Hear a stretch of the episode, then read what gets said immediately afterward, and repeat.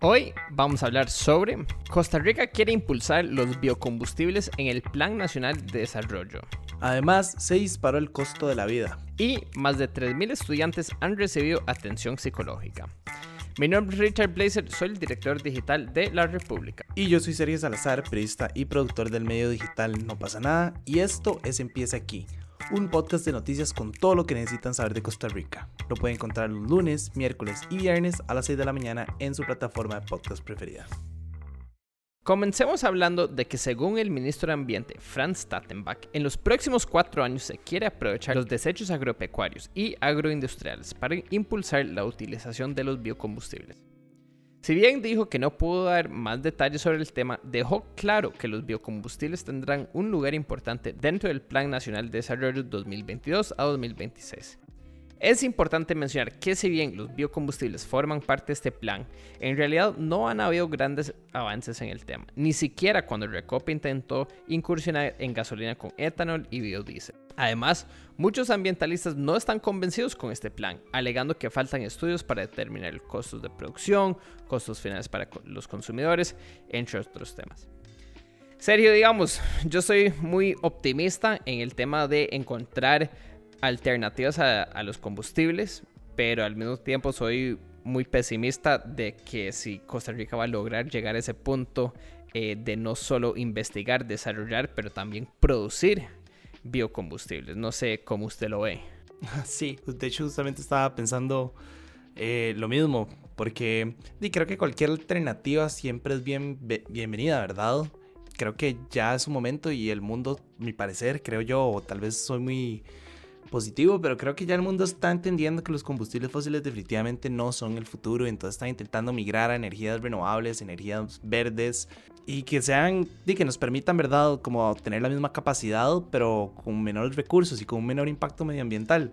Entonces, creo que Costa Rica pues como siempre se ha mantenido, ¿verdad? Como este país verde o nos hemos dado esta imagen de país verde, creo que deberíamos de seguir, ¿verdad? Ese mismo curso que hemos intentado mantener durante tantísimos años y empezar a hacer un, un cambio así. Pero sí, a la vez también como que el tema del recope no, no me convence. O sea, creo que si realmente queremos hacer un cambio, tenemos que hacer un cambio desde cero, ¿verdad?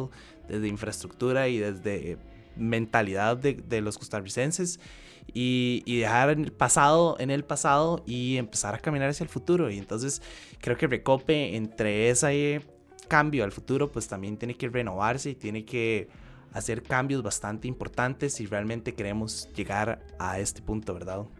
Pero bueno, en otros temas, según datos del Instituto Nacional de Estadística y Censos, la inflación interanual llegó a 11,48%. En junio fue de 1,09% y la acumulada que va de enero a julio de este año se posicionó en 8,5%. Y nada más para que se hagan una idea del aumento en el costo de la vida, de los 289 bienes y servicios que integran el índice, el 72% aumentaron de precio, el 18% disminuyó y el 10% no presentaron ninguna variación. Y en lo personal yo no he sentido, yo, yo no sentí ese 18% disminuyendo, ¿verdad? Creo que es tan fácil como ir a darse una vuelta al súper y, y, hacer las compras regulares o nada más ir a poner gasolina para entender que realmente el costo de la vida está muy alto en este momento. Yo hace poco pues tuve que ir a comprar unas seis cosas y pagué como 30 mil colones y yo decía, ¿cómo es posible que estoy pagando esto por algo que estoy comprando, verdad, en una pulpería, ni siquiera en un supermercado? Entonces, realmente el costo de la vida está muy alto, creo que para nadie es un secreto y creo que todos lo hemos ido sintiendo y pareciera que los precios siguen aumentando y aumentando y siguen aprobando, ¿verdad? Alzas, por ejemplo, en el precio de, de, la gasolina. Bueno, ahorita está todo este tema con el precio del arroz, que se podía bajar y que no, y después el de los frijoles. Entonces, como que se vuelve abrumador, ¿cierto? Así es, Sergio, inflación por los techos, por los cielos. Yo vi recientemente un estudio que había dicho que la cebolla ha subido 67% en respecto a junio, tomate 56%, en general, todo lo que estamos viendo está carísimo hoy en día. Cosas que recomendamos. Uno puede ir a la feria a hacer las compras. Honestamente, ir a la feria es un gran impacto a la economía nacional, local. Usted puede apoyar directamente a agricultores de su zona de San José de Costa Rica. Em, y, en general uno va a ver bastantes ahorros. Otras cosas, eh, evitar manejar, o sea, lo menos posible, utilicemos transporte público lo más que podamos. Y Sergio, honestamente, yo creo que esto va para largo. Eh, esta inflación no se va a terminar este año y muy probablemente el próximo año tampoco. Entonces hay que acostumbrarnos a ver estos precios tan altos. Sí, completamente lamentable y creo que es un buen momento, ¿verdad?, para tomar precauciones y, pensar a futuro y planificar. Para finalizar, a través de su línea de, ayuda psicológica, aquí estoy, el Ministerio de Educación Pública ha brindado atención psicológica a más de 3.000 estudiantes y familiares. Entre los principales motivos de las llamadas están la sintomatología depresiva, la ansiedad, problemas de convivencia en el hogar, dificultades económicas, pérdidas de seres queridos, hacinamiento, violencia en los hogares y la desintegración de núcleos familiares. En verdad un sinfín de cosas malas que probablemente les están pasando a jóvenes hoy en día. Esta línea comenzó a funcionar desde el 28 de julio y la idea es brindar un apoyo emocional a las personas, estudiantes y sus familias, gracias a una alianza entre el MEP y el Colegio de Profesionales en Psicología.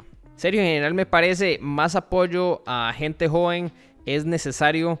Estos jóvenes pasaron por la pandemia estudiando que un año, dos años eh, totalmente en línea. En verdad, FIBO la están pasando súper mal. Si podemos ayudar a 3.000 estudiantes a recibir por lo menos un poco de ayuda psicológica, creo que podría extender la mano bastante y, aliviar mucho de estos síntomas que, ellos están presentando. No sé qué, qué piensa usted.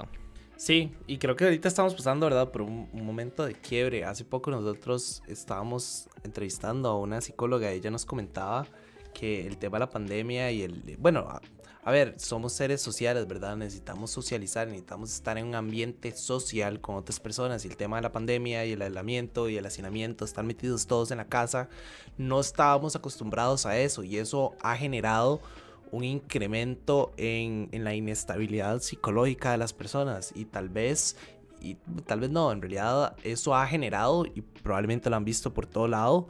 Actualmente estamos pasando por un momento en el que en muchos colegios hay muchísimas peleas, hay como muchísimo enojo, muchísimo recelo dentro de los estudiantes, eh, muchos están deprimidos, otros pues lo, lo canalizan más eh, por el lado de la ira o por el lado del enojo, ¿verdad? Entonces que el MEP haya habilitado un espacio para permitirle a sus estudiantes desahogarse y poder conversar y poder hablar y poder como estabilizarse psicológicamente me parece súper positivo porque como decía creo que estamos en un momento de quiebre un momento en el que hemos pasado por muchísimas situaciones que nos que nos ponen verdad al, al borde psicológicamente hablando y que a los estudiantes y sus familiares que también me parece importante tengan un espacio donde puedan hablar y donde puedan buscar estabilidad me parece extremadamente positivo y creo que todos independientemente de quiénes seamos, deberíamos de siempre buscar como ayuda psicológica, tal vez de manera regular, porque no sé todo el contexto que hemos estado viendo. Entonces, mis felicidades al MEP y como dijiste, estamos apenas comenzando. Ojalá se pueda atender a más estudiantes. Eso es todo por hoy, miércoles 10 de agosto. Yo soy Richard Blazer de La República. Y yo soy Sergio Salazar de No Pasa Nada. Recuerden buscar a No Pasa Nada en todas nuestras redes sociales y en youtube.com slash no pasa nada oficial y a La República en sus redes sociales y en el sitio web larepublica.net para que estén enterados de todo lo que está sucediendo a nivel nacional. Les recuerdo que el siguiente episodio sale el próximo viernes para que estén atentos. Como siempre, asegúrense de suscribirse y de seguir este podcast y de darnos una calificación. Muchísimas gracias. Chao.